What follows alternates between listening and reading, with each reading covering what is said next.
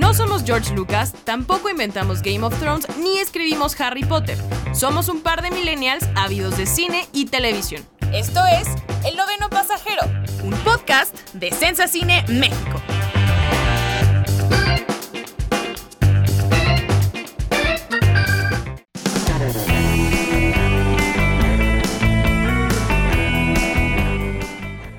De Sensa Cine México, bienvenidos al segundo episodio del noveno pasajero. Les habla Tamara Cuevas. Eh, por aquí también está Mike, el buen Miguel Martínez. Hola, hola. Y sin duda estos son tiempos extraños, Mike. Eh, estamos viviendo una cuarentena. Esperamos que, ustedes que nos escuchan desde su celular, desde, desde donde sea, estén tomando medidas de precaución, no estén saliendo si es que no es totalmente o completamente necesario. Eh, pues sí, sin duda, incluso la, grabación de este episodio es en condiciones extraordinarias, ¿no? Nos hubiera encantado eh, poder estar en un estudio eh, con los micrófonos, todo, todo el feeling de, cómo debe ser una grabación. Pero pues sí, como mencionas, las condiciones pues son inesperadas. vivimos tiempos de incertidumbre, no sabemos realmente lo que pueda pasar, cuándo pueda terminar toda esta situación que, atraviesa no solo México, sino todo, todo el mundo. Queremos agradecerles la gran recepción que tuvo el primer episodio. Gracias por escucharnos. Eh, tuvimos comentarios de todo tipo. Eh, realmente estamos muy felices con, la recepción que tuvo. Eh, ahora sí que la llegada del noveno pasajero a, las plataformas de, podcast. Y adelante, hay que seguir. Vamos a, tratar de, de llevarle semana a semana los programas que tenemos contemplados y que también formen parte de ello. Y bueno, ya hablamos del elefante en la habitación, o sea, el coronavirus y, toda esta cuarentena. Ahora vamos a entrar eh, de lleno a, nuestro segundo programa, en el que Mike y yo teníamos ganas de hablar sobre, sobre esta guerra que se ha declarado entre las plataformas de streaming Queremos analizar los modos de ataque de cada una de ellas, queremos llegar a la conclusión de si de verdad existe una guerra o, no existe una guerra, porque para mí eh, es una guerra bastante amable, hasta cierto punto muy organizada. Eh, una guerra, si realmente es una guerra o, como decimos por ahí, si Netflix ganó la, dichosa guerra del streaming, ¿no? Y si existe una guerra del streaming como tal, yo creo que es una guerra muy amigable y muy controlada y creo que a los únicos que nos preocupa es a nosotros, porque estamos decidiendo a, qué, a qué plataforma darle nuestro dinero. Porque para Bob Iger, que es el ex CEO de Disney, eh, no existe esta guerra. Él mismo ha declarado que no ve a Netflix como su contrincante, porque para empezar son marcas totalmente diferentes. Disney sabe perfecto cuál es su target.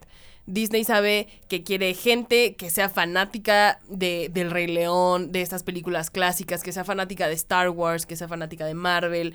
Tiene muy claro su target, mientras que Netflix está descubriendo apenas si es que tiene un target específico. Me parece que es un poquito al revés ahí porque creo que Disney tiene muy clara cuál es su, su, meta, su público, meta como tal, pero Netflix ha construido esos públicos, eh, me da la impresión. O sea, tanto se habla mucho de, los algoritmos, de si las series ya están hechas eh, como si fueran un método de aquí te emocionas, aquí te, te desilusionas, aquí lloras, aquí ríes, etcétera. Eh, me parece que lo que ha hecho Netflix ya prácticamente 10 años que llegó a México es justo construir audiencias para sus series, como que ellos dicen, bueno, vamos a lanzar Stranger Things y esa tiene un perfil familiar. Vamos a lanzar Sex Education y ya tiene un perfil eh, juvenil. Igual con The End of the Fucking World, o sea, con Narc, que, a los que les gusta la ciencia ficción, The OA, por ejemplo, o este, u otras producciones, ¿no? También Casa de las Flores en el plano nacional, eh, eh, lo que quieras, ¿no? Sin embargo, a mí me da la impresión de que tenemos claro, o bueno, yo tengo claro, Netflix que quiere, Disney a pesar de que tienen poco tiempo, qué es lo que quiere. Pero Amazon me da la idea de como que están ahí descubriendo el hilo negro del streaming, al igual que, pues, que Apple, que prácticamente es un, nuevo jugador. Bueno, pero, pero como tú lo has dicho, eh, eh, sabemos muy bien a qué, eh, cuál es la, la audiencia de cada uno. Y siento que la gente no se va a pelear por decir, ah, de Netflix me voy a Disney siento que no, siento que la gente va a pagar los dos, porque en una puede ver El Rey León, con el que creció, y en esta otra puede ver Stranger Things, y los números lo comprueban. La primera semana que, se lanzó Disney en Estados Unidos, y son números de Estados Unidos porque aquí todavía no llega, eh, recaudaron 28 millones de suscriptores en la primera semana y 10 millones de ellos fueron en el primer día de lanzamiento. Y no quiero asustar a Netflix porque por supuesto no tiene por qué espantarse, pero a Netflix le costó cinco años conseguir 28 millones de suscriptores en Estados Unidos. O sea, eh, sí nos da una idea de que tal vez no hay una guerra, pero... Pero también Netflix abrió el camino hacia, para que eh, una plataforma como Disney eh, pudiese alcanzar esta, eh, esta meta o estos números que, sin duda pues son, son espectaculares, ¿no? Pero más allá de, del plano general, también queremos abordar un poquito el plano nacional y en los modelos de, cada plataforma. De, cada uno. de ataque, cómo llegan, si tienen buenas estrategias, si lo hacen bien, si lo hacen mal. y queremos comenzar con, con Netflix.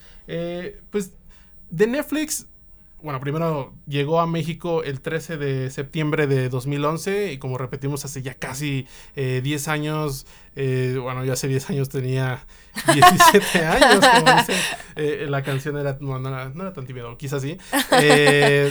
pero yo recuerdo cuando llegó Netflix, yo estaba muy emocionado porque dije, wow, o sea, yo puedo ponerle pausa a los videos, a las, series. Y sí recuerdo muy bien qué fue lo primero que vi. Lo primero que vi fue Hey Arnold nadie vio Hey Arnold, Mike, nadie. O sea, yo, nadie. yo, creo que a lo mejor estaba pasando por una época de melancolía o de nostalgia, justo como ahora nos, lo quieren vender. Pero yo vi, vi Hey Arnold y la segunda cosa que vi en Netflix fue Jericho que era una serie de que salía en Azteca, salía en Azteca 7, que era que una bomba nuclear caía en Texas, no me acuerdo bien exactamente dónde, y eso despertaba como un apocalipsis, o sea, una guerra nuclear, bueno, un, un holocausto o, tercera guerra mundial en Estados Unidos y causaba una crisis espantosa eh, y era como toda una conspiración entre Estados Unidos, ¿no? Entonces, eh, recuerdo muy bien eh, esas, esos primeros contenidos porque los veía así en mi cuarto y así bien emocionado con mi laptop y todo, pero, pero fue lo primero que, yo vi en, en, Netflix. Yo no, o sea, yo sí me acuerdo que vi la primera vez en Netflix, pero más bien me acuerdo mucho que yo iba en la prepa y yo decía, no voy a pagar tanto, porque para mí era demasiado, ¿sabes? O sea, me daban 100 pesos. Sí, eran 100 pesos, Entonces decidía si quería comer en la prepa o quería pagar Netflix. Entonces, eh, yo me acuerdo que yo pedía prestada la contraseña de, una amiga mía y la pedí para ver eh, Casi Famosos. O sea, no, no quiero ponerme encima de ti y decir que mis gustos son mejores que los tuyos, pero yo vi Casi Famosos. Eso fue lo primerísimo que vi en Netflix y creo que quedé pues enamorada de, del servicio. Y que también, bueno, tuvo su época con contenidos Televisa, este, Señor de los Cielos, a mí me acuerdo que teníamos ahí por ahí Rebelde, y después ya abrió como el paso para sus producciones originales con House of Cards, con Orange is the New Black, que sin duda yo recuerdo que en el 2013 que se lanzaron estas series fueron un hito eh, en la industria, eh, en el espectador, y empezaron a cambiar los modelos de, producción y y justo ese mismo año que, empezaron a crear, bueno, que estas producciones originales salieron a, la luz y que todos quedamos asombrados con el poder de Netflix que empezó a, mostrar, eh, justo ese año llegó HBO Go a, México. Pero nadie sabía. Eh, nadie. Y, sigue y, sigue, y sigue siendo así. O sea, nadie entiende muy bien si está HBO Go ahí, si lo tienen, si no lo tienen. Eh, ¿Quién es el privilegiado que puede acceder a, a esa plataforma? Creo que en ese entonces yo ni siquiera sabía que existía eso, pero ahorita ya lo sé. Pero bueno, sigamos un poquito con, Netflix. Creo que ya lo demás es un poquito historia. Ya vimos Stranger Things, vimos otras series como, como Dark, como la, Casa de Papel, como The Rain. Eh, muchas fórmulas más, ¿no? Pero en específico la fórmula o, la estrategia que sigue Netflix para sus contenidos, pues me parece que es muy rigorista con, la calendarización de, sus estrenos, ¿no? Eh, a finales de, de cada año, desde los últimos tres años, eh, más o menos por ahí de diciembre, 25, 31 de diciembre, lanza una imagen como de, bueno, estas series son las que van a regresar eh, el próximo año. Eh, pero no revela todos los contenidos. También al inicio del 2020, por ejemplo, eh, sí soltó como de, bueno, estas van a ser todas las películas originales que van a ver en Netflix. Ahí estaba Miss Americana, este documental de, Taylor Swift, la nueva película de, David, Fincher, obviamente. Eh, y bueno, sin, fin de producciones también mexicanas estaban, estaban por ahí. Y también algo que hace mucho con, sus propias series es, bueno, a ver, si Ozark se estrena el 25 de marzo, el primero o el 2 de marzo lanzo el trailer oficial, saco el póster, saco las imágenes, saco la fecha, saco todo de jalón. Y me dedico las últimas tres semanas previo al estreno, como ahí vamos calentando a ver si sacamos otro teaser, eh, pósters individuales y demás. Pero sí es muy marcado. O sea, tienes muchos estrenos ya, que eso también hay que. Sí, creo que es hay- muy hay atascado. Netflix es súper atascado. O sea, de que en, en enero eh, salió el hilo de Twitter de, de la cuenta de Netflix Film. Exacto. Y fueron como 40 tweets de las películas que tenían y tenían cientos de retweets y, y cientos de, de me gusta. O sea, sí creo que Netflix es de ahí les va y todavía no les muestro lo mejor. Ajá, o sea, exacto, ni siquiera les voy a decir cuál es la siguiente Roma, cuál es la siguiente Marriage Story. No les voy a decir nada. Nada más es esto para que estén tranquilos y sigan pagando su suscripción. Y para que se vayan preparando, ¿no? O sea, también sabemos que van a estrenar ciertos títulos eh, con ciertas características mirando a la temporada de premiaciones y eso que, que tanto les gusta. O incluso para que también que entren a, a los semi en este calendario estricto que pone la, la academia, eh, como, bueno, Stranger Things ya ha competido, pero justo decimos, eh, ponen sobre la mesa ciertas series. eh, para que digan, bueno, la ay, el próximo año regresa Dark, uy, se acaba, ¿no? Regresa la casa de papel. Y ciertos títulos o ciertas sorpresitas por ahí que, tam- que también este, están presentes, pues, pues rodean. Pero me parece que en el plano nacional, y es algo que no hace ninguna otra plataforma, es atacar el público mexicano. Eh, en el caso de Netflix, en 2016 lanzaron su primera serie original eh, fue de Club de México, que fue. Club de Cuervos, y a partir de ahí se nos vinieron encima sin fin de producciones, por mencionar algunas, pues La Casa de las Flores, que termina este año con su tercera temporada, Luis Miguel, que también regresa. que Obviamente estamos esperando Luis Miguel. Fue un acontecimiento y, y algo extraño, porque eh, decidieron ahí cambiar la, la- el... El modo de estreno fue un capítulo semanal, domingo en la noche, todos viendo la novela ahí a las 8 de la noche. Me incluyo, o sea, yo, yo entré un poquito tarde, pero, pero sí este, estuve por ahí. Monarca, esta serie producida por Salma Hayek, que también va por su segunda temporada este año. Desenfrenada, recién estrenada. Eh, Colosio, Narcos, Ingobernable y también próximamente Selena. Tenemos por ahí. Bidi, bidi, bamba. No, y además empezaron a trabajar con Omar Chaparro. O sea, Sí, ya se quieren meter sí. a todo el público mexicano a la bolsa. Y no estamos diciendo que amemos a Omar Chaparro. O sea, eso es punto y aparte. Pero eh, sin duda es el actor mexicano más taquillero del. Fue el actor taquillero, el más taquillero del año pasado. Entonces se lo echaron a la bolsa con este producto de Pedro Infante que fue un fiasco. Fue horrible. Fue espantoso.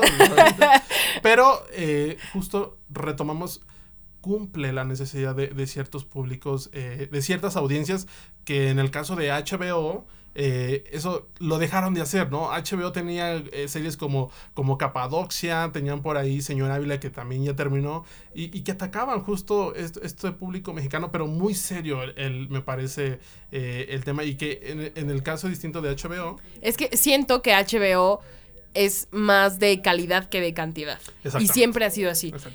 HBO sí ha sido la plataforma de, por así decirlo, de, de los privilegiados. O sea, y no estamos diciendo que seamos de un nivel económico mayor, sino que hasta en las pláticas eh, normales es como de, ah, ¿la viste en HBO? No, pues es que yo no tengo que yo no HBO. tengo HBO. Ajá, ni siquiera sé qué es, qué es HBO porque no, como que HBO no apunta a ser el favorito de las, de, de- de las audiencias. Y que no hay que olvidar que HBO se vende a sí mismo como un servicio premium, ¿no? O sea, por ejemplo, si yo quiero contratar un plan de, de cable para mi casa, si quiero tener que, fútbol y ciertos canales, el paquete más caro siempre es el de, de HBO, que incluye siete canales más o menos, repeticiones y demás, pero sí eh, destaca desde hace algunos años. Yo recuerdo que quería contratarlo y decía, uy, no, este está carísimo, es como, ¿cuándo va a tener? Sí, sigue siendo el más caro. En Estados caro, Unidos, cuesta casi eh, 20 dólares, o, o me parece, no estoy muy segura, pero sigue siendo el más caro de todos. Y, y- pero lo vale. O sea, Exacto. francamente, son muy pocas series las que vemos al año de, de- de HBO, pero son series de primer nivel. Teníamos Game of Thrones, que a pesar de que la última temporada fue un fiasco y fue terrible, era un, un fenómeno, un fenómeno mundial. Eh, teníamos Chernobyl, que era una miniserie de Craig Mason que se convirtió en un fenómeno y que salvó a HBO de, de caer en bancarrota después del De- de- de terrible Thrones, resultado sí, de sí. Game of Thrones. Y que es algo muy interesante porque ese fenómeno de, de Chernobyl que, que mencionas, la serie estrenó a la par de la, de la última temporada de, de Game of Thrones y en cuestión de dos semanas se convirtió en un fenómeno mundial, por supuesto justificado, porque la serie es una gran, gran serie, eh, pero solo cinco episodios, dos semanas para hacerte viral y el último episodio uno de los más vistos, de los más esperados de- del año pasado y también fue premiada por ahí eh, eh, en los Emmy eh, y sin duda fue un, un- pues un parteaguas también para la industria. Pero también volviendo un poquito con, con HBO, es importante mencionar que es el servicio también que, que abrió la puerta a las series. Eh, tenemos por ahí Sopranos, tenemos por ahí eh, The Wire. Eh, Six Feet Under, que fue... Sí, series, series ahí que son, no sé si llamarlas de culto, pero sí te pones a analizar como, a ver, vamos a ver un poquito la ley y el orden, ¿no? Estas series con el, con el tinte criminal. Que son de fórmula. Exactamente. Que es, presentamos el caso, en los primeros 30 minutos lo resolvemos, para los últimos 10 ya estamos todos contentos. Y eso, eso pasa. Y en el caso, por ejemplo, de, de ese género de, o ese estilo de serie, pues de Wire es como la Biblia, ¿no? O sea, tú ves, tú ves ahí y de repente te encuentras a Idris Elba, pues aquí salía Idris Elba, de aquí salieron quién sabe cuántos actores, ¿no? Y, y The Wire sí es, eh, me parece, pues la Biblia hasta cierto punto de, de, cierto tipo de, de, series, ¿no? El problema ahora con HBO, a pesar de que sabemos que la calidad es increíble, es qué van a hacer. Porque después de terminar Game of Thrones, se salvaron con Chernobyl. Después de Chernobyl fue Watchmen, que es una serie súper de target, súper de nicho, súper de gente que leyó el cómic, que está apasionada con la película, que vio el corte final del director. O sea, sí es una gran serie, llegó a la temporada de premios, atrajo atención, pero no fue lo mismo que Game of Thrones, porque Game of Thrones hizo que la gente leyera todos los libros de George R. R. Martin. Y, que justamente en el caso de, de Watchmen, eh, podríamos compararlo o ponerlo a la par de Westworld, esta serie que ahorita eh, va a estrenar su tercera temporada, el 15 de marzo. Eh, pero me parece que Watchmen superó las expectativas de, de la propia HBO, como en el caso de, de Chernobyl. Me parece que ese, esos dos este, casos me parecen relevantes por las circunstancias. Y en el caso de Watchmen, fue una serie que tardó muchísimo en, en, realizarse. No se sabía si era una precuela, si era una adaptación de la novela original de, de Gibbons. Que igual eh, hicimos un video ahí. sí, está por ahí en, nuestro YouTube, un análisis. latinamos a varias cosas. Ahí está la fecha. otras no. Antes del estreno, ahí latinamos. Eh, pero que también eh, encontró un público, ¿no? Y cuando me parece que la serie estaba en un punto impresionante, se anunció, ok, no, no va a haber Ya no va a haber. Damon Lindelof se va. Pero eh, Damon siempre hace lo mismo y estamos muy de acuerdo con, con, sus decisiones. con sus decisiones. Si él dice que no, es no, ok, perfecto, no la vamos a arruinar más. O digo, perdón, no la vamos a arruinar. Es que me decía una grosería y luego dije, no, este es el primer programa, ¿por qué les voy a hablar con groserías? ¿Quién, ¿Quién soy? No, no, no. Pero eh, sí, creo que HBO es súper calidad. Y mm, Mike, quería que me aclararas unas cosas sobre HBO Max, porque no entiendo muy bien. Porque me, me, parece que en Estados Unidos HBO Max tiene Warner, tiene Cartoon. Cartoon Network, tiene el DC Universe, esta, estas series de, de, Titans y de Kirikin, cosas que están ahí agregando. Es una incógnita. Eh, en noviembre pasado, que es el evento anual de HBO donde presenta las siguientes eh, producciones, estrenos que veremos en el siguiente año, eh, el vicepresidente de contenidos de Latinoamérica dijo que al menos este año HBO Go se iba a mantener como tal la marca en México y en Latinoamérica pese a ser cuestionado por HBO Max, que esta plataforma llega en mayo a Estados Unidos, que me parece que viene muy completita y que ya anunciaron por ahí el, especial de, Friends. En Latinoamérica es una incógnita si, vamos a, verlo. si lo vamos a ver, si cómo lo vamos a ver. Por supuesto los fans de alguna forma lo, van a ver, eso, no me queda ninguna duda. Pirate Bay, eh, Torrents, lo que sea. El, el, Torrent Festival. Eh, pero, pero sí es, es una incógnita y también un poquito de lo que mencionas de los estrenos, como la reestructuración de HBO, después de tener un año, me parece espectacular en cuanto a contenidos, premiaciones, elevaron sus números de suscriptores y de repente se les acaba Watchmen y y vemos ¿Y ya? y de repente bueno anuncian Westworld que en, estrena en marzo pero realmente puede competir un título como Westworld que también está pasando por una reestructuración eh, la serie que busca agrandar su público abandonar un poquito abandonar un poquito la ciencia ficción tan clavada para los fans que a mí por ejemplo me encantó mucho. pero entiendo la complejidad de una serie que bueno ahí está Dark y es una serie muy compleja pero también tiene su, público muy bien ganado. Y, y de repente vemos el panorama lo que resta del año y bueno ahí viene Netflix con sus estrenos. Prime por ahí también está preparando algunas cositas. Y HBO. Y HBO que tiene, ¿no? HBO tiene a Phoebe Waller-Bridge. y eso sí, lo voy a súper defender porque soy fan de Phoebe Waller-Bridge que es esta eh, creadora, guionista, de productora de Fleabag, que fue la serie sensación en la pasada temporada de premios. Y creo que HBO jugó muy bien su carta al ofrecerle trabajar con ellos. Al decirle, mira, te vamos a poner carta blanca. Lo que tú quieras hacer, te lo vamos a dar. Y Phoebe apostó por una serie sobre, hasta ahora, lo que parece. Parece que es comedia, drama, todo. eh, todo como siempre.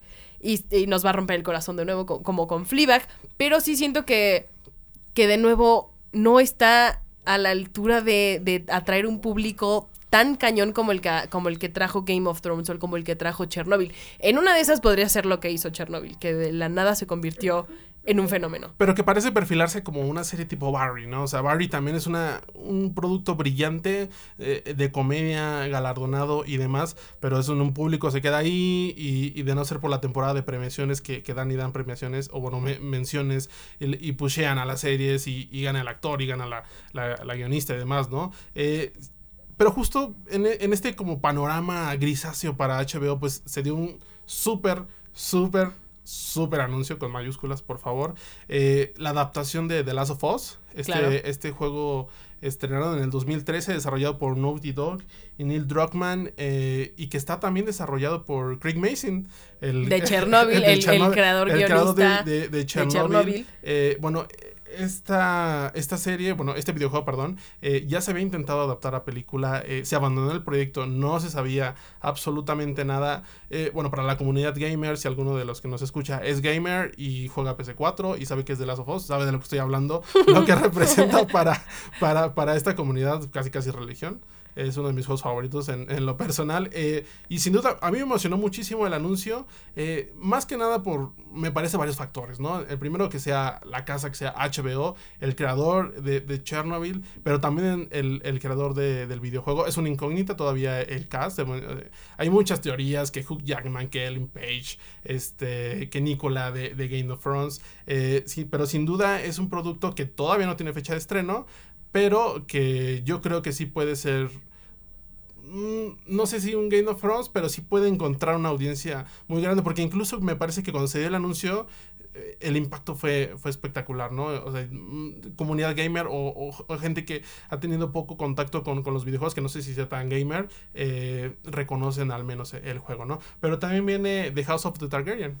que es un- una precuela de, de Game of Thrones, que de hecho primero se había anunciado el spin-off con, con Naomi, Scott- Watts. No, Naomi, no- no- Naomi Watts, perdón. sí. Naomi Watts o Naomi Scott. ¿Qué está pasando? ¿Por qué le estamos fallando a nuestra audiencia, Mike? Por favor, entra a tu celular Naomi y Watts, dime Naomi si era Watts, Naomi, Naomi Watts, Naomi o Dios. Naomi Scott.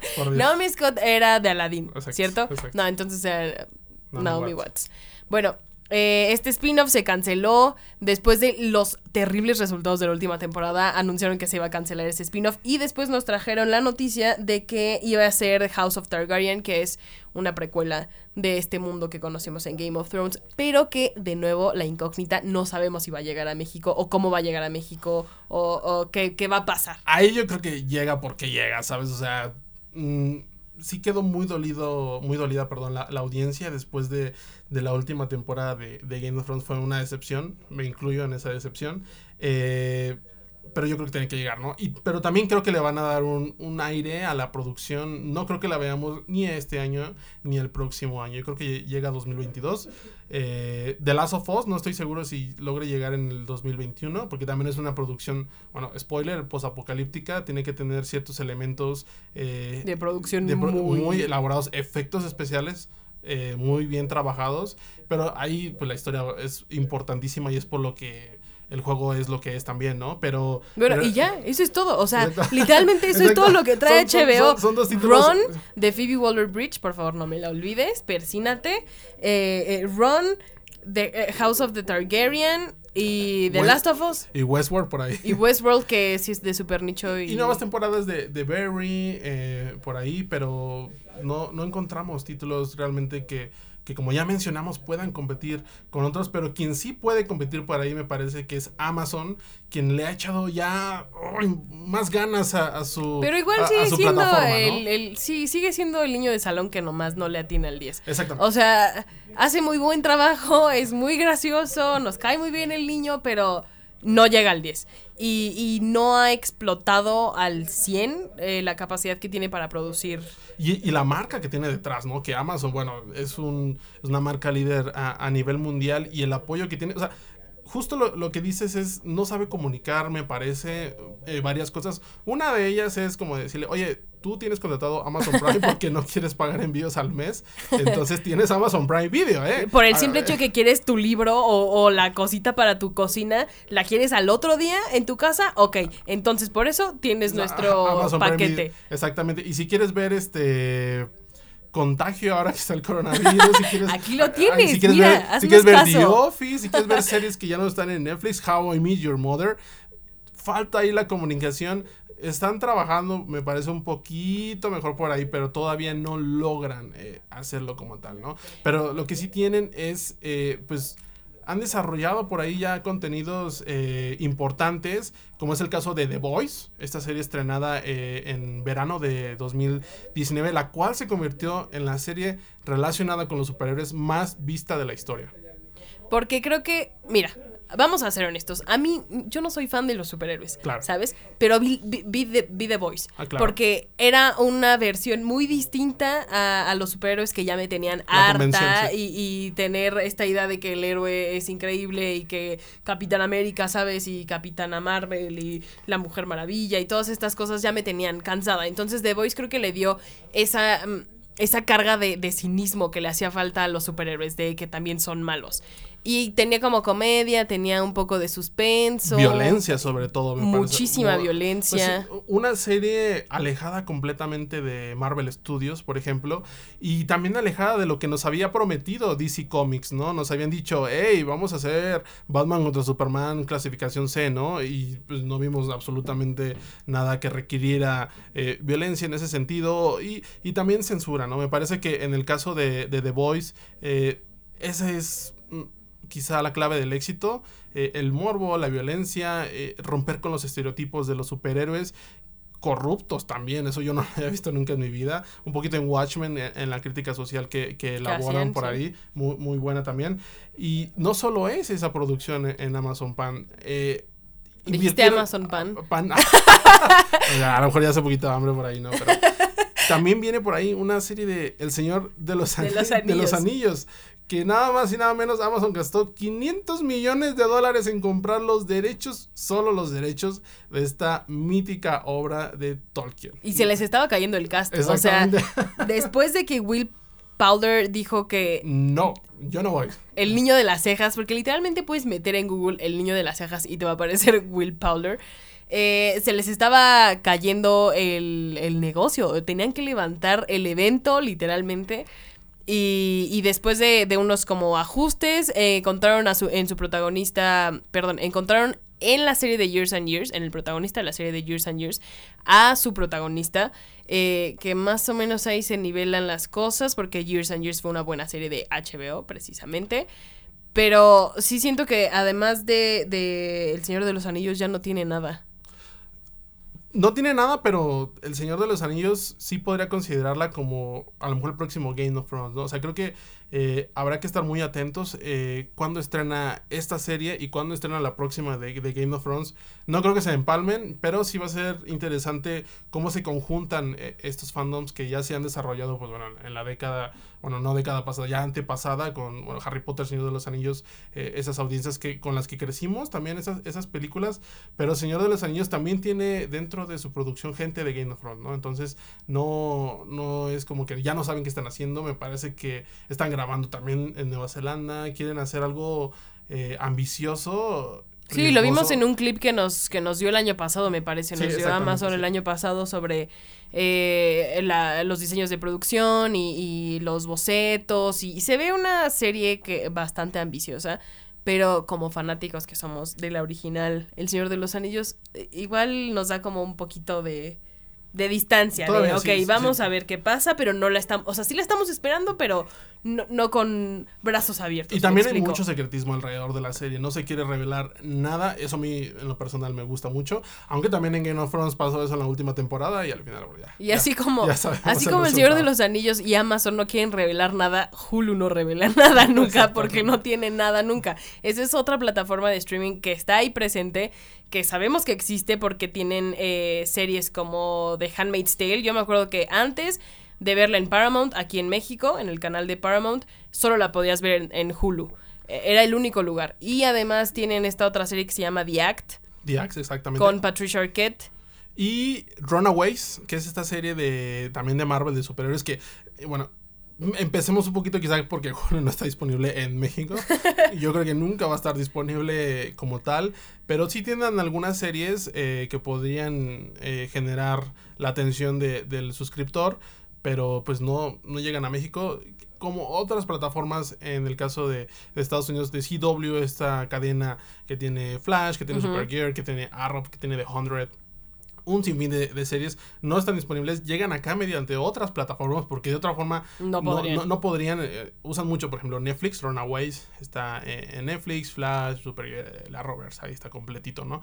Entonces, pues Hulu es justamente este una de esas plataformas que no llega, pero que tiene buenos contenidos y de Hulu, pues podríamos relacionarlo un poquito con, pues con su hermano, por así decirlo, que es Disney, Disney Plus. Eh, pues Disney Plus, Disney Plus, esta plataforma del gran magnate dueño actual de la... De, toda la industria. De, la industria, que ya tiene Fox, y ya tiene esto, que lo otro. Eh, pues el nuevo jugador que todos dicen, este es el bueno que le va a quitar toda Netflix.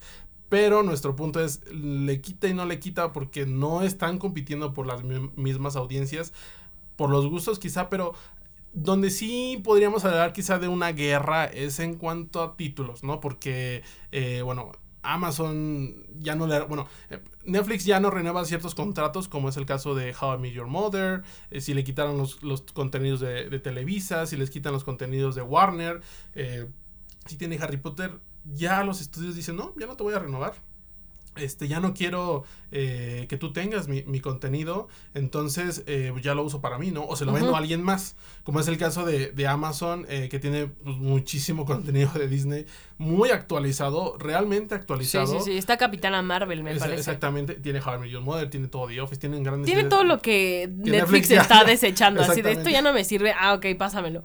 Pero, pero que en teoría todo este contenido que por ahora tiene Amazon eh, va a desaparecer. Va, a desaparecer al final de este año cuando llegue Disney Plus a México, que también eh, pues bueno, en, el 2019, siete de las 10 películas más taquilleras eh, de México fueron de Disney. Entonces, me parece que Disney sí tiene especial atención en, nuestro país porque la audiencia es completamente afín a Disney. Pero sí me parece que, me parece una ofensa que sean siete las películas de Disney. O sea, siete de las más taquilleras del año pasado fueran de Disney. Sí es una ofensa, pero eh, en Disney, como decíamos, pues la gente va porque quiere ver The Mandalorian, quiere ver WandaVision, quiere ver eh, la serie de Loki. Y que también eh, sucede un, caso curioso ahí con Lizzie McGuire, ¿no? Que cuando anunciaron en, el D23 todo lo que íbamos a ver en Disney Plus era muy emocionante. Y películas de esto, y películas del otro, y revivals de series, ¿no? Y otra de High School Musical. Pero me parece que el caso de Lizzie McGuire es muy fuerte porque tocó a una generación, creció con una generación. Nosotros. Exactamente. Yo no la vi tanto, pero sí. Yo, por supuesto, era fan de Lizzie McGuire y me imaginaba una caricatura en mi, en mi cerebro como Lizzie McGuire que quería huir a cada rato de, de cuando pasaba vergüenzas. Y la verdad sí me puso muy triste, por así decirlo, cuando Hilary Duff salió a decir que ya no iba a participar en el proyecto o que el proyecto se había quedado en pausa porque, pues, Disney es para niños o sea, es, familiar, es, es, una plataforma familiar. Y Hillary no quería que su personaje, como Lizzie McGuire, pasara por vivencias que están súper alejadas de la realidad y que son todas color de rosa. Hillary quería darle como esta vuelta al personaje y mostrarnos una Lizzie madura, pero que también pasó por un buen de cosas que no sabemos cuáles porque no la dejaron. Entonces andaba buscando lugar para mandar su serie. Y uno de esos lugares era Hulu, justo. Exacto. Hulu. O sea, como, bueno, ya no, si no quieres como el sello de Disney Plus, bueno, acá Hulu, que sí tenemos como otros temas y, y somos más tolerantes a ciertas visiones de, de la vida. Y, y, es una lástima. Por ahora la, la, la serie está en, pausa. No se sabe cuál va a ser el futuro o hay un problema de de creadores. Lizzie, digo, Hilary Duff eh, publicó en su Instagram el estatus. Eh, Pero ya está había regresado gordo. A ver, ¿por qué? ¿Por qué nos están.? ¿Qué, pasa? Todo el mundo vivía por ese revival. O sea, todo mundo. Literal. Pero sí, fue, es una desgracia. Y otra de las series que también está en pausa eh, debido al, coronavirus es, The Falcon and the Winter Soldier. Que esa serie estaba pronosticada que estrenara en agosto de este año. Estaban eh, filmando en Praga. Eh, bueno, la Por crisis- supuesto que no va a pasar. O sea, este año, o bueno, al menos, al menos en agosto no va, no va a estrenar. no o sea, como otras producciones que parece que hay el retraso de, de este primer semestre va a ser notorio y va a haber ahí unos huecos importantes en... no sé, mira, no sé si este comentario que voy a hacer ahora mismo es, es políticamente correcto. Pero a mí no me encanta Marvel y ya lo saben, amigos. Bueno, no lo saben, pero ahora se los digo, no soy fan de Marvel. Pero sí soy fan de Sebastian Stan, que, que es eh, el soldado del invierno. Y justo cuando empezaron las grabaciones, él se reía mucho de que, oh, sí, voy, voy súper preparado para el coronavirus y voy en el avión y miren, me dieron un cubrebocas, así, ¿no? Como que burlándose. Y de repente, Y tómala. ajá, salió su, su aclaración de, oigan, pues se cancela esto porque pues el coronavirus es una pandemia. O sea, ¿qué te pasa? Sí, ¿Por qué no, te estás burlando del coronavirus? Literal los mandaron a su casa. Esos eran los titulares de, ok, se cancela el rodaje, váyanse a su casa muchachos, cuídense, lávense las Hasta manos. la próxima. Y bueno, hablando un poquito de las estrategias en general, en el caso de Netflix, pues vivió, eh, me parece, una de sus decepciones más grandes como marca en el último trimestre del 2019 y en el inicio del 2020, específicamente hablando en la temporada de premiaciones, eh, que pues es un escaparate para distintas celebridades, actores, productores y títulos de, series como tal. Eh, bueno, pues Netflix tuvo 117 nominaciones al Emmy, esta premiación que, que entrega a, lo mejor a la, a la televisión, eh, y en el Oscar tuvo 24 nominaciones. Y de estas dos premiaciones, en el Oscar solo ganó un premio, que fue el de Laura Dern, El- merecidísimo. Te amamos Laura Dern. Besos. Iba a ser un- como un, un, un sonido de beso, pero qué Pero nefasto. ya. No, no, mejor no. Bueno, por su inolvidable interpretación en, Como en la abogada. en Marriage Story, la abogada que todo mundo necesita. Pero sí, o sea, Netflix no tiene todavía la aprobación de la academia, ¿sabes? A Exacto. menos de que sea un producto como Roma, que entró también en, en momentos políticos bastante tensos, que entró con una campaña de marketing impresionante. Y en un Eh, año también, me parece, para, para las películas, donde Green Book era la favorita. Una cosa asquerosa. horrible. eh, como que no, no les quedaba de, de otra. pues, Roma merecía, mereció todos los premios que, que ganó por absoluto. Pero, por ejemplo, en, en este año en particular, que fue un gran año para el cine, sí veíamos un The Irishman, un Marriage Story, al menos Porque esas además, dos Mike. ¿cómo le dices que no a Martin Scorsese? Claro, o sea, dime. Pero además. ¿cómo le dices que no a Noah Baumbach con, con esa, con Marriage Story? O sea, no, no, mm, pero no me lo tomen a mal. Estoy súper feliz con que haya ganado Parasite. Yo Claro. sé que eh, en mi opinión es una que no pidieron. Pero, pero, Pero- que sí, después justo de, de esa premiación, eh, sí empezaron a salir anal- análisis y textos como de Netflix va a replantear su, su estrategia, estrategia. De, de películas justo antes de, bueno, unas semanas antes ya había anunciado todos los tweets que dijimos con todas las producciones, etcétera, ¿no? Entonces va a ser interesante este año cómo juegan eh, su rol, eh, también las producciones que todavía no sabemos cuáles van a llegar de otros estudios. Por supuesto, siempre hay sorpresas. Ya viene por ahí Wes Anderson, eh, viene Dune, la nueva versión. En la que Eh, sale todo Hollywood. Exactamente. E- Ese debería ser el eslogan de, de Dune. O sea, en la en película. México, ¿no? En México, Ajá. Doom, todo, todo Hollywood presentó en la que sale todo Hollywood. O sea, está Timothy Chalamet, está um, todo Hollywood y se me olvidó Hollywood. el nombre de todo Hollywood. Pero salen un buen de actores protagonistas súper reconocidos de Hollywood. Y que están, me parece que en tendencia, ¿no? O sea, está muy acorde a la agenda de la gente que está, eh, está de moda, está presente y, y demás, ¿no? Entonces, eh, pues para Netflix sí eh, fue como un, golpe en la mesa o una cachetada con, con guante blanco eh, tener por ahí eh, este fracaso, ¿no? Yo creo que no lo esperaban. Yo personalmente veía The Irishman y decía, oye, esta película necesita ganar fotografía, necesita ganar esto, la dirección, este, Joe Pesci, Al Pacino, todos impresionantes, ¿no? Y ni siquiera estuvo nominado Robert De Niro, es como el colmo del colmo, ¿no? Entonces, No, nomás, nomás quiero hacer un paréntesis para, para no quedar mal con, con los escuchas, Mike, y decir quiénes están dentro de Dune, porque les juro que sí es todo Hollywood. O sea, está Timothy Chalamet, está Zendaya, está Rebecca Ferguson, está Jason Momoa, está Dave Batista. ¿Es Batista o Bautista? Batista. Dave Batista. Ya sabía que estaba bien. Mi- mis, mis años viendo WWE con mis primos. Está Oscar Isaac, está Josh Brolin, está Javier Bardem, Stellan Skarsgård. Sí está todo Hollywood. Sí, no, es, es impresionante eh, el proyecto. Este proyecto está en diciembre.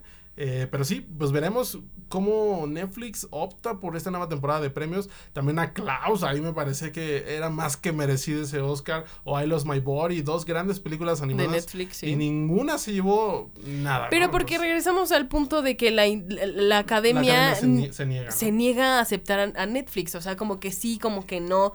Khan de repente dio su brazo a torcer. Si Khan no lo dio completamente a torcer, ¿por qué la academia sí lo va a dar a torcer? O sea, sí son. Pero en el caso de, Toronto y de la exhibición eh, nacional, eh, estas películas son bienvenidas. En el caso de, México fue- es muy interesante, bueno, lo que pasó con Roma y las proyecciones especiales que se hicieron en lugares como Oaxaca, como Guerrero, a lugares donde realmente no puede haber una pantalla eh, de cine, hasta un circuito independiente que existe en, la- en la Ciudad de México, que existe en provincia, las de, los estados. Eh, eso me parece que sí queda como para la reflexión, como de, oh, bueno, Cinépolis, Cinemex no quieren proyectar mis películas porque su modelo de negocio no lo permite, pero hay otros espacios donde la gente también tiene acceso y le interesa asistir e incluso pueden familiarizarse eh, con otros tipos de, de películas, de títulos, con cine mexicano independiente que también tiene muchos problemas de, de distribución en, en nuestro país y, y eso me parece es algo interesante en el plano mexicano. Ahora, Sí. real- realmente las premiaciones tienen un impacto o qué tanta visibilidad le dan al, al suscriptor. Yo sí creo que le dan bastante eh, visibilidad. O sea, por ejemplo, en, en- hagamos un balance de, del, del Emmy que, que fue para Netflix, para HBO, para... Y para Amazon, Amazon ahí, Amazon y Triunfó. HBO. o sea, y creo que Amazon ha triunfado desde hace como tres años con The Marvelous Pero con una Mrs. serie. Maisel, que es la, la misma de todos los años. Y curiosamente es una de las cosas que menos promocionan, al menos en la parte México, cuando se anuncia, ¿no? El 5 de diciembre, tercera temporada, nada. Yo es no, que no ahí vi- hay no- un no vi problema de nada, comunicación. A ver, hablen con nosotros dos para... No, no es cierto. Pero eh, sí creo que en el Emmy brilla- brilló un poco más el streaming. Sí, por supuesto. Porque pues ya todo es streaming. En, tele- en cuanto a televisión, todo es streaming. Todo es Netflix, HBO. Me encantó que HBO sí tuviera un poco de reconocimiento. Eh, con Fleabag. No, HBO no, No, era de... no, HBO HBO, con Chernobyl, con perdón. Chernobyl. Y bueno, ahí le dieron su, su premio meritorio a Game of Thrones. Que bueno, a nivel producción, por supuesto, eh, nadie iba a poder competir contra, contra ellos, ¿no? Pero bueno, hablando un poquito ya del plano, eh, pues del suscriptor, ¿no? De, de la gente que, que está viendo estos contenidos, que los está consumiendo, que decide, prácticamente, ellos son los que deciden qué ver o no. La, las series, bueno, ya sabemos que Netflix tiene como ahí una formulita de, eh, bueno, si no tiene tantos views en, en un mes, vámonos. Eh, como fue el caso de, de Spinning Out y de Insatiable, estas series que pues ya este, vieron la hoguera. Pero cuéntanos un poquito más, Tamara, eh, pues de estos datos de audiencia que me parecen muy interesantes y que tú tienes la información. Pues tengo la información de... no, pero estaba leyendo el otro día en Bloomberg que al menos en Estados Unidos, porque sé que tú tienes la de México, Mike. Claro. Eh, la de en, en Estados Unidos, en, eh, Bloomberg aseguró que la gente pagaría tres o cinco servicios de streaming. O sea, habían hecho encuestas y la gente decía que sí, que podía pagar tres o cinco servicios máximo. O sea, está en, en eso, ni cinco ni tres. Pu- pu- puede quedarse en un cuatro, pero es eso lo que la- la- las plataformas tienen que pelearse. Y, y a lo mejor no pelearse, más bien como hacer una mancuerna de decir, oye, mira, yo tengo esto, tú tienes esto, pues vamos los dos a, al quite. a la alianza, ¿no? Pero en el caso específico de México me parece que es algo un poquito eh, surreal, ¿no? No, no, no puede ocurrir, pues debido, estamos hablando de Estados Unidos, México, Sí, claro. dos, dos niveles eh, de países distintos, niveles socioeconómicos distintos, etcétera, ¿no? Y en el caso de México, eh, pues también incluso el, el propio cine que ha elevado sus precios de una manera impresionante y segmentado, me parece muy mal eh, la zona sur de la Ciudad de México, la zona este, la, el norte, en la provincia es otro precio, eh, si vives en Coyoacán el cine te cuesta 90, 100 pesos, es una barbaridad. Sí. Y esos 100 pesos te cuestan Netflix. Entonces, en el caso de, del Pero Mike, no vengas a decirme que prefieres ver películas en Netflix que, que en el cine. O No, sea, pero, no. No, no, no, pero en el- me parece en, en el plano específico de, de gente que dice, a ver, voy una vez al cine al mes o contrato Netflix todo el mes. Claro, sí, sí entiendo ese punto, sí entiendo ese punto, pero por favor, vayan al cine. bueno, sí, sí vayan, pero eh, hablando pues en, en, cuestiones ya de números, por ejemplo, e, el IFT, el Instituto Federal de Telecomunicaciones, en el 2018 realizó una encuesta a, a los consumidores sobre qué estaban consumiendo en cuanto a plataformas de, de streaming, ¿no? Y de esa encuesta el 92% pertenecía a Netflix, ¿no? Bueno, no, no es una encuesta que diera el 100% porque eh, podía tener, no sé, tener Netflix, Claro Video, Amazon, etcétera, ¿no? Blim. Exactamente. ¿Quién, ah, pero amigos, ¿quién ve Blim en estos tiempos? Nadie. Y de esa, eh, bueno, esta encuesta se realizó en el 2018, destacaba Netflix con un 92% muy, muy, muy claro el dominio. Claro Video, sorpresivamente, eh, con un 11%. Blim aunque usted no lo crea. Difícil. De creer. Sí, Blim con un 5% y 3% eh, Amazon. Yo creo que para 2019 esto ya va a estar distinto, aunque no distinto en cuanto al dominio eh, de Netflix. Y otro dato interesante es dónde consumen estos contenidos eh, las personas, ¿no? El 81% era en su teléfono celular, el 20% en su computadora, en su laptop y el 17% en una pantalla smart, ¿no? Entonces, ¿esto qué nos dice? Pues mucha gente está en el metro, está de viaje, está en, un transporte, lo que sea, eh, pues viendo sus series, ¿no? Y yo creo que a nosotros nos pasa diario, o sea, por ejemplo, este no voy a Horseman y yo venía en el metro a la oficina y este y ya tenía alguien al lado viendo la última temporada y digo, sí, aléjate, spoilers, ¿no? Eh, y sucede mucho con Netflix y, y, la experiencia que le dan al espectador, que eso es, me parece fundamental, ¿no? O sea, Netflix fue la primera plataforma en México que dijo, ok, puedes verlo con internet o puedes descargar los episodios. Y eso fue toda la ¿Qué vas a ver? ¿Qué vas a ver? ¿Qué vas a ver ahora que puedas descargar? Productos de Netflix. Hay muchas cosas. ¿No te acuerdas de ese meme que salió? Ah, o oh, estoy revelando mi edad. Pero sí creo que estos datos que nos has, que nos acabas de dar del IFT van a cambiar, o sea, muchísimo una vez que llegue Disney. Exactamente. Y bueno, entrando un poquito como a la experiencia que para mí es, pues, realmente vital, ¿no? En una plataforma Netflix es quien quizá lo hace mejor, ¿no? O sea, como ya mencionamos, puedes descargar tus episodios, está disponible en dispositivos, en, pantallas, en laptops y demás, ¿no? Pero, pero ahí sí vamos a, a, discernir un poco. Claro. Porque sí creo que Netflix es increíble, eh, producciones originales, qué bonito, barato, tenemos varias pantallas, pero sí creo que, bueno, tiene una buena interfaz porque puedes encontrar títulos de manera medianamente sencilla. sugerida muchas veces. Pero también su algoritmo, ¿qué onda? O sea, horrible. Pero, por ejemplo, la, eh, eh, la interfaz de Amazon, creo que aquí es donde, donde los, las plataformas de streaming tienen que entrarle al kitty, porque pueden decir, ok, a través de nuestra interfaz la gente o el usuario va a estar un poco más cómodo, tenemos que hacer más agradable su experiencia, tenemos que... Entonces, hablando de Amazon, creo que la interfaz de Amazon, no sé, le doy como un 8 porque sí es buena. O sea, es buena y tiene esta modalidad que me gusta mucho, que es el X-Ray, que es como una radiografía de cada escena de la serie. O sea, le puedes dar pausa y con el botoncito de, de la flecha hacia arriba sale el X-Ray. Los, actores que están en, en ese momento. Sí, sí, sí. Y creo que también cuando hay canciones, eh, te dice eh, cuál canción es la que se está escuchando. Que yo, por ejemplo, eso hago mucho. veo una serie de Netflix y pongo mi chazán porque a mí me gustan mucho los soundtracks de las series. Eh, y Amazon tiene esta opción que, al menos HBO y Netflix, no, la, tienen. Y eso está como interesante para que veas caras, para que, no sé, ya sabes, mi actor favorito, o, vayas y decir, oh, este actor también salió en otra serie, no sé. Me parece que. Sí, y además, siento, los subtítulos son un poco malos en Amazon, son muy pequeños. Apenas entró como eh, esta modalidad de poder resaltar los subtítulos en negro, porque antes no se podía, según no yo. Y no se veía, y no se veía nada. O sea, era impresionante cómo no se veía nada. Cómo ver HBO y Amazon era prácticamente igual en subtítulos. O sea, los dos están súper mal en subtítulos.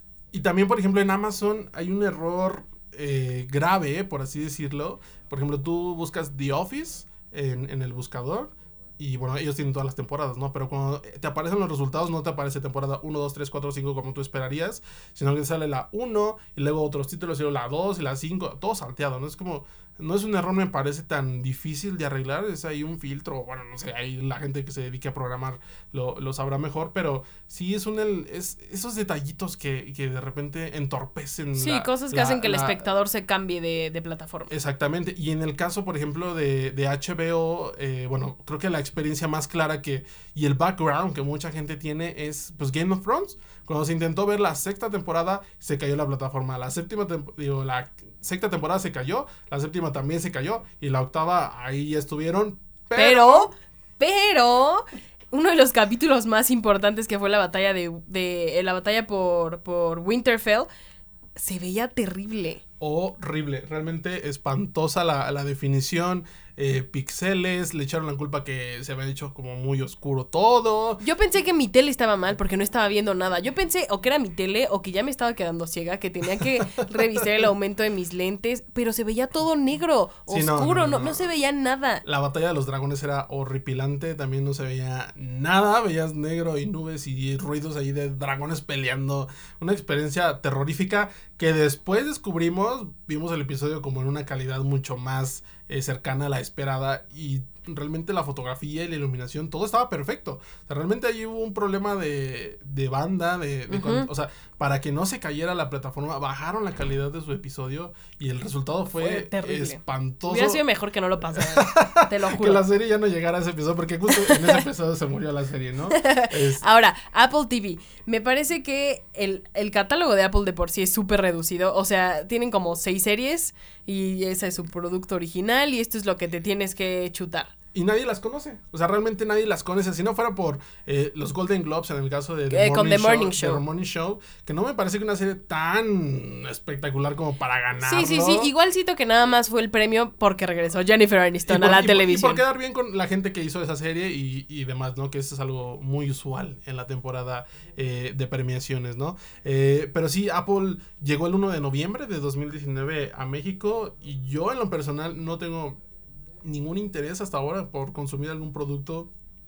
Con Amazon era un poquito con eh, The Marvelous Mrs. Maisel, como, ok, vamos a ver esto. Y, y, eso nos permitía acercarnos a otros contenidos o a películas que nos gustan o series que, que, disfrutamos, etcétera, ¿no? Pero en el caso de Apple TV y en el caso específico de México, no veo un esfuerzo por comunicar que ya está disponible. Quizás solo dice, o sea, la gente, hay mucha gente que tiene Apple TV y lo mismo con y Amazon. no lo sabe. Y no lo sabe. Y no lo sabe. Y eso me parece sumamente grave.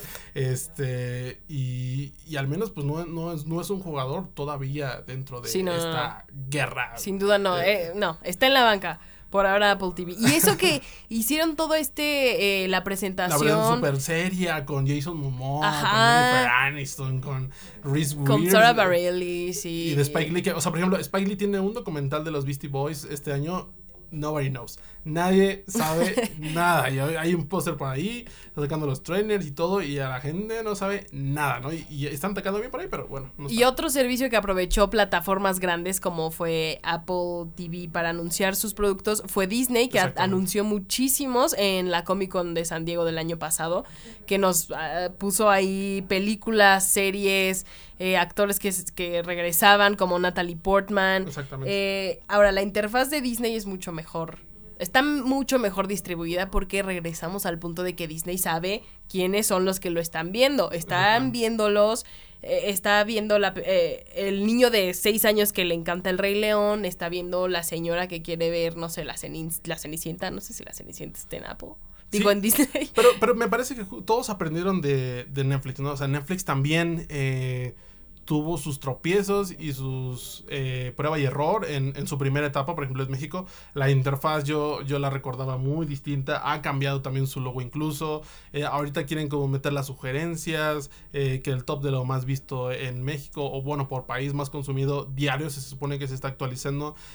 Netflix... Sí, sí, sin duda aprendieron. Aprendieron de ello y en la forma también en cómo este, distribuyen los contenidos y cómo los clasifican. sí, porque ahora Disney tiene literalmente en la pantalla de inicio está Disney, Pixar, está Marvel, está Star Wars, está National Geographic. O sea, ya, no hay más. Le puedes dar a esas cosas y vas a encontrar o sea, está muy bien distribuido y creo que es la más amigable de todos. Sí, y, pero bueno, también habrá que ver en, México cómo le va en su llegada. Eh, se espera que llegue para noviembre de, de, este año. Va a coincidir con el estreno de, de Mandalorian, que fue una de las producciones eh, con las que inició este servicio y que justo después, eh, bueno, ah, según algunos reportes de Estados Unidos, perdieron suscriptores y en el caso de los contenidos, volviendo un poco a eso, eh, pues Disney también ahí tiene un bachecito donde no, no tenemos muy claro, ¿no? Pero... Porque coronavirus. sí, la verdad es que el coronavirus, amigos, sí va a impactar más de lo que creemos ya se están cancelando eventos, se canceló el... Igual y cancelamos esta temporada de podcast. no, eso sí, eso esperamos que no, se cancele.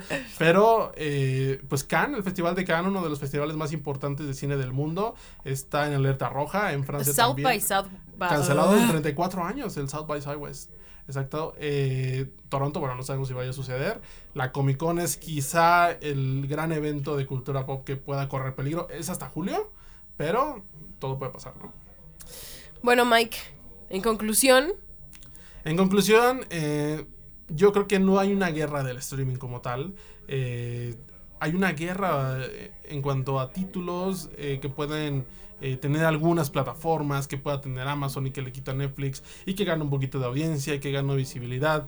Pero si nos, nos, atenemos a los contenidos originales, nadie puede competir en estos momentos contra Netflix. Eh, Netflix les lleva, si contamos desde el primer contenido que fue en el 2013, siete años de ventaja con respecto a Disney, por ejemplo, eh, cuatro contra Amazon, con HBO Go. Eh, pues HBO le, debería de ganar, pero insistimos, no tienen por ahora un, tienen calidad, Mike, no seas así ojalá que, que nos sorprendan, que nos en la boca y dije, no, chavos, ahí estaba, ahí estaban las, series. Otro Chernobyl, Exactamente, por sea grandioso, ¿no? Pero, eh, bueno, hasta hoy, eh, marzo del 2020, no tenemos claro todavía eh, el panorama para, para HBO. Amazon por ahí va poquito a poquito.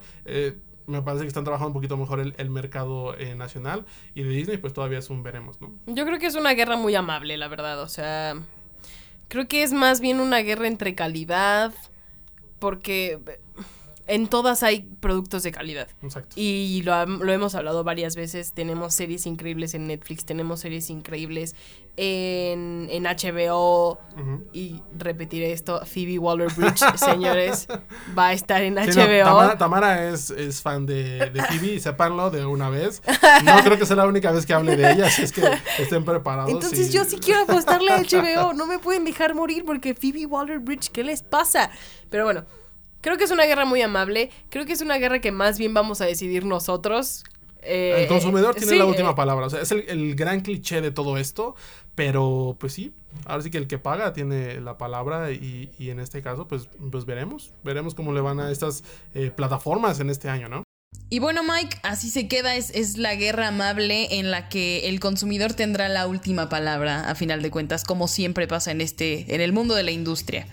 Y bueno, estamos llegando al final del programa, amigos de Sensación en México. Sabemos lo que es estar en una cuarentena, sabemos lo que es estar desde tu casa encerrado y que los días ya no tengan mucho sentido y no sepas en qué día vives. Desde nuestra trinchera, el, equipo editorial de Sensación en México está haciendo un esfuerzo muy grande por mantenerse en contacto con ustedes, con nuestra comunidad.